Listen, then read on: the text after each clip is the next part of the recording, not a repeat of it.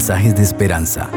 Reflexión diaria en el plan Reavivados por su palabra con el pastor Álvaro Rodríguez.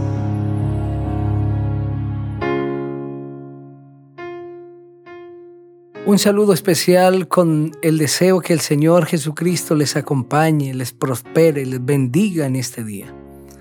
Hoy meditamos en el capítulo 5 de este maravilloso libro de Éxodo. Vamos a pedir la dirección de nuestro Padre Celestial. Querido Dios, muchas gracias te damos Señor por la vida.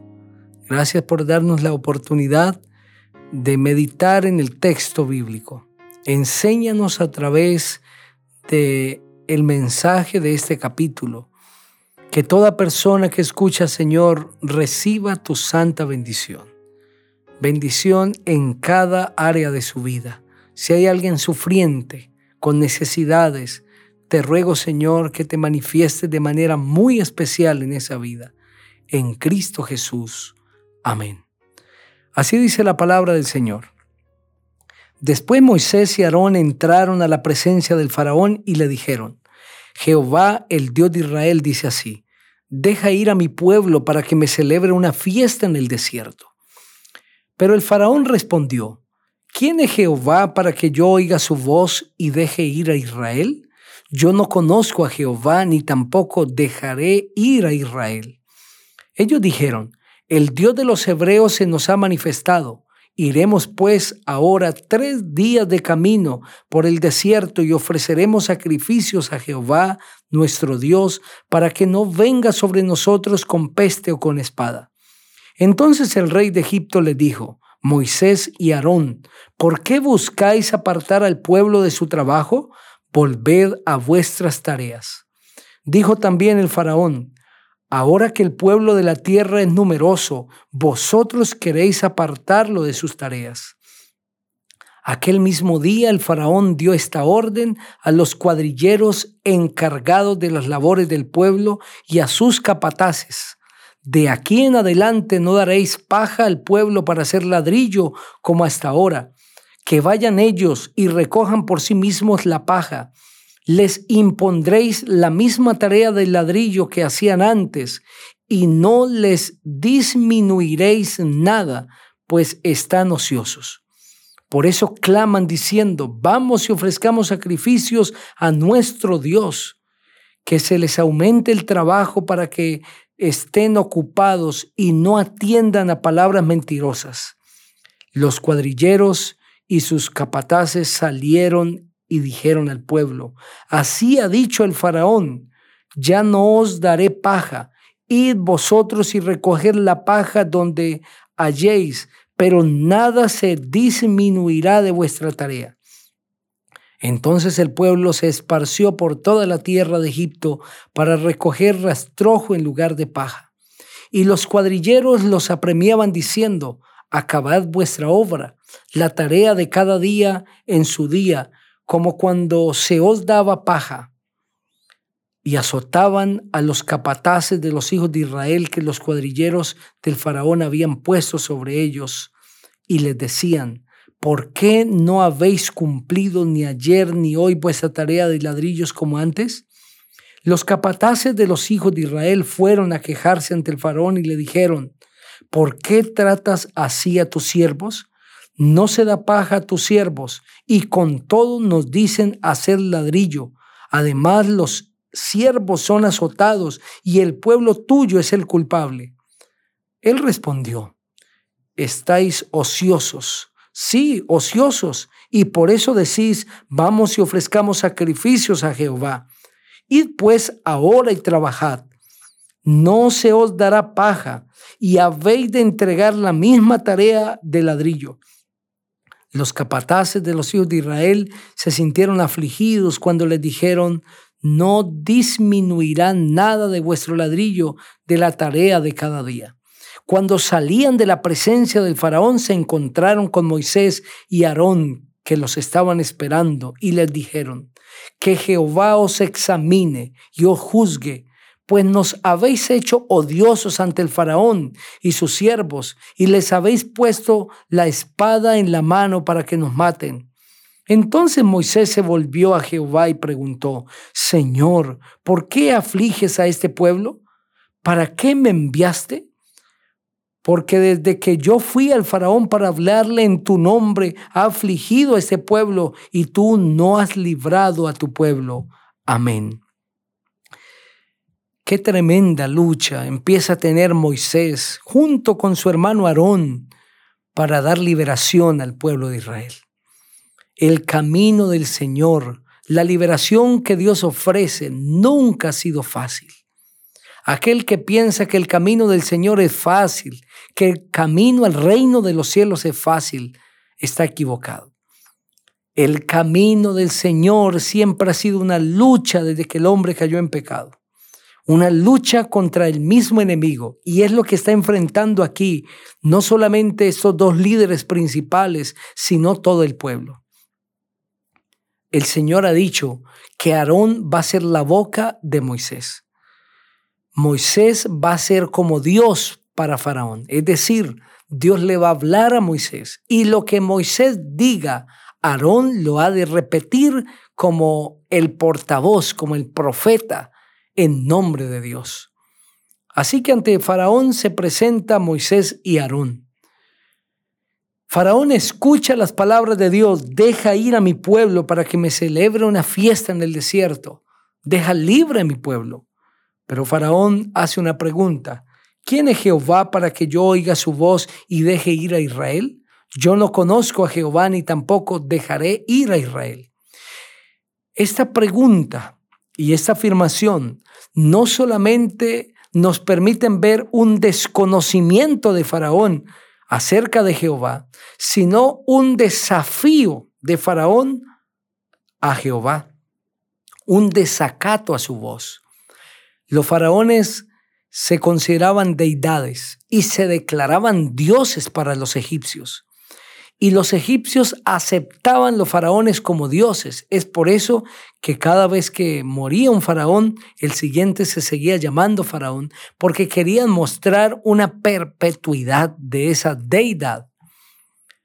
Pero cuando ahora Moisés se presenta en nombre del Dios de Israel, del gran yo soy, que significa el que verdaderamente es Dios, y le presenta a Faraón el pedido de Dios, deja ir a mi pueblo. Faraón no acepta ese pedido soberano de Dios, porque aquí Dios le está ordenando a Faraón como lo que es, como soberano, y su orden es como lo que es, una orden a la que toda criatura creada se debe someter. Pero el faraón no quiere obedecer. El faraón tiene un corazón duro, es un instrumento del enemigo. Satanás lo está usando para reprimir al pueblo de Israel, para esclavizarlo. Es por eso que dice, ¿quién es Jehová para que yo oiga su voz? Esa es una palabra de irrespeto, pero también de desprecio. ¿Quién es Jehová? No sé quién es y no dejaré ir al pueblo de Israel. Ellos le dicen que el Dios de los cielos, Jehová, es el que ha dado esta orden y que si Él no lo permite, Dios va a enviar pestes a Egipto, pero el rey de Egipto no presta atención, sino que llega a una conclusión que le pone el enemigo en su mente, y es que el pueblo de Israel está sin trabajo, está ocioso. Lo que necesitan es más trabajo para que dejen de pensar en tales cosas. Eso dice el versículo 4. El rey dice, ¿por qué buscáis apartar al pueblo de su trabajo? Volved a vuestras tareas. Ahora dice en el verso 9, que se les aumente el trabajo para que estén ocupados y no atiendan a palabras mentirosas. Y en el verso 17, estáis ociosos, sí, ociosos, y por eso decís, vamos y ofrezcamos sacrificio a Jehová. Faraón hace entender que el pedido de Dios es con el fin de apartar al pueblo de su trabajo. Y que si el pueblo obedece es porque están desocupados y ociosos y por eso les pone mayor trabajo con la misma tarea que deben cumplir. No solamente deben hacer la misma cantidad de ladrillo, sino que ahora deben ir y buscar la paja que antes se les proveía y deben cumplir con la misma tarea todos los días. Oprimían a los caudillos que habían puesto de los hijos de Israel sobre los demás. A esos capataces los oprimían, los castigaban, porque no daban el mismo rendimiento. Este es un mensaje del enemigo. El diablo quiere hacerle pensar a todos los seres humanos que buscar a Dios, que dedicar tiempo a la oración, al estudio de la palabra, que buscar a Dios a través de la asistencia a los cultos es una ociosidad y que quienes van allí es porque no tienen qué hacer. Realmente que la gente se aparta de sus labores, labores importantes y fructíferas para perder el tiempo buscando a Dios. Y millones de personas son engañadas con esos argumentos. No obedecen al Señor, no lo buscan porque creen que perderían el tiempo. Pero es una obra del enemigo es un mensaje que envía el gran engañador. Es un mensaje de distorsión para alejar a la gente de los planes de Dios. Pero buscar a Dios es mucho más que eso.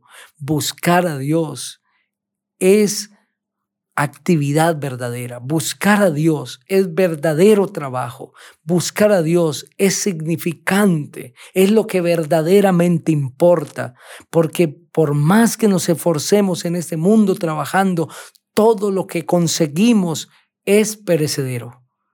Pero lo que encontramos al buscar al Señor es eterno. Buscar a Dios es la experiencia más maravillosa que un ser humano puede experimentar, que puede vivir en este mundo. Ante esta opresión, aquellos líderes que habían sido puestos en el pueblo de Israel, aquellos caudillos van delante de Faraón a quejarse y les dicen, no está bien que nos oprima de esta manera. Tu pueblo es culpable porque ellos nos están azotando. Pero Faraón dice, es que ustedes están ociosos, están escuchando palabras mentirosas, le está diciendo a Dios mentiroso. Esta es una obra del enemigo, llamar a Dios mentiroso. Y no los escucha. Por eso cuando ellos salen y se encuentran a Moisés y Aarón que los están esperando, los reprenden y les dicen que Jehová os examine y os juzgue porque nos habéis hecho odiosos ante el faraón y sus siervos, y les habéis puesto la espada en la mano para que nos maten. En otras palabras, están diciendo, ustedes vinieron a meternos en problemas.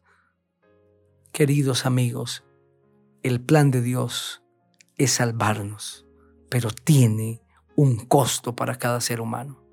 Y aquel que quiera ser salvo debe pagar ese costo, debe vivir a veces en sufrimiento. A veces sentimos que la opresión del enemigo es fuerte, pero el plan de Dios no se detiene ante esto. El mismo Moisés es consternado y va y le pregunta al Señor, ¿por qué oprimes a tu pueblo, Señor? Tú dijiste que viniera a liberarlo, pero desde que llegué ha habido esa opresión. Pero Dios tiene un plan.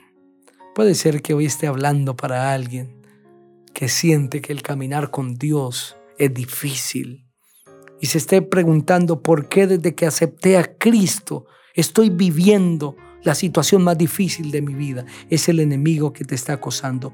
Dios no te ha dicho que seguirlo a Él es fácil, pero lo que sí ha asegurado es que te dará la victoria. Confía en Dios, aférrate a su mano, que el Señor tiene victoria para ti. No desmayes, persevera que Dios tiene un plan glorioso que está cumpliendo en tu vida, pero tu fe, como la fe de los israelitas, está siendo probada. Antes de Dios darte la victoria, te probará. Vamos a orar. Padre precioso, gracias por el mensaje de tu palabra. Que toda persona que escucha sea bendecida en esta hora En Jesús, amén. Dios te bendiga